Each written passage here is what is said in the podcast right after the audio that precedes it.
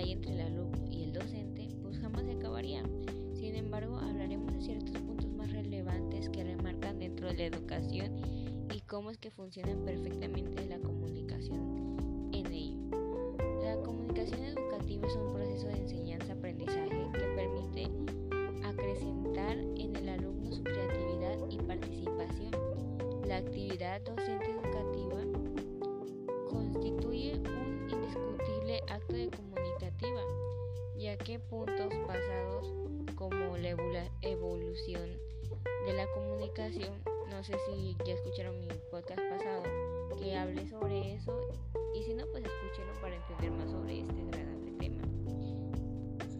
Todo inició desde los tiempos de antes, que la comunicación pues se inició antes con señas, pero hoy en la actualidad hay una gran variedad de formas para comunicarnos la que más se usa actualmente pues son las videollamadas. Qué loco, ¿no?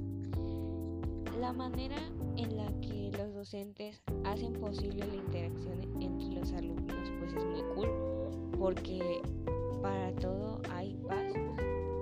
Según la perspectiva constructiva, la comunicación educativa constituye un proceso mediante el cual se estructura la personalidad del educado, lo cual se logra a través de informaciones que recibe.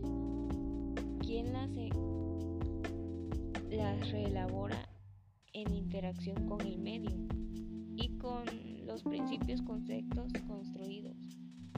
La comunicación educativa pues ha de tener ciertas características tales como una postura abierta en el docente y el alumno para lograr un clima mutuo entretenido, biodireccionalidad del proceso para que el flujo de los mensajes pueda circular en ambos sentidos, si bien mayoritariamente lo haga el educador a educado.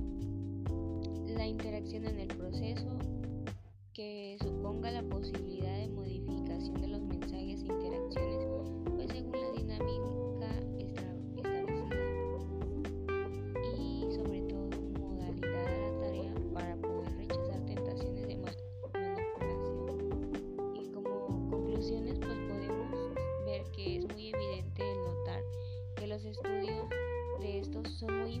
importantes para la evolución humana, puesto que la comunicación es algo muy fundamental y más en estos tiempos.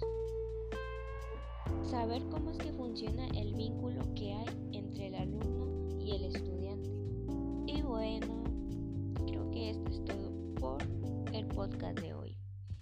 Espero que no había sido tan aburrido y nos vemos hasta la próxima. Bye.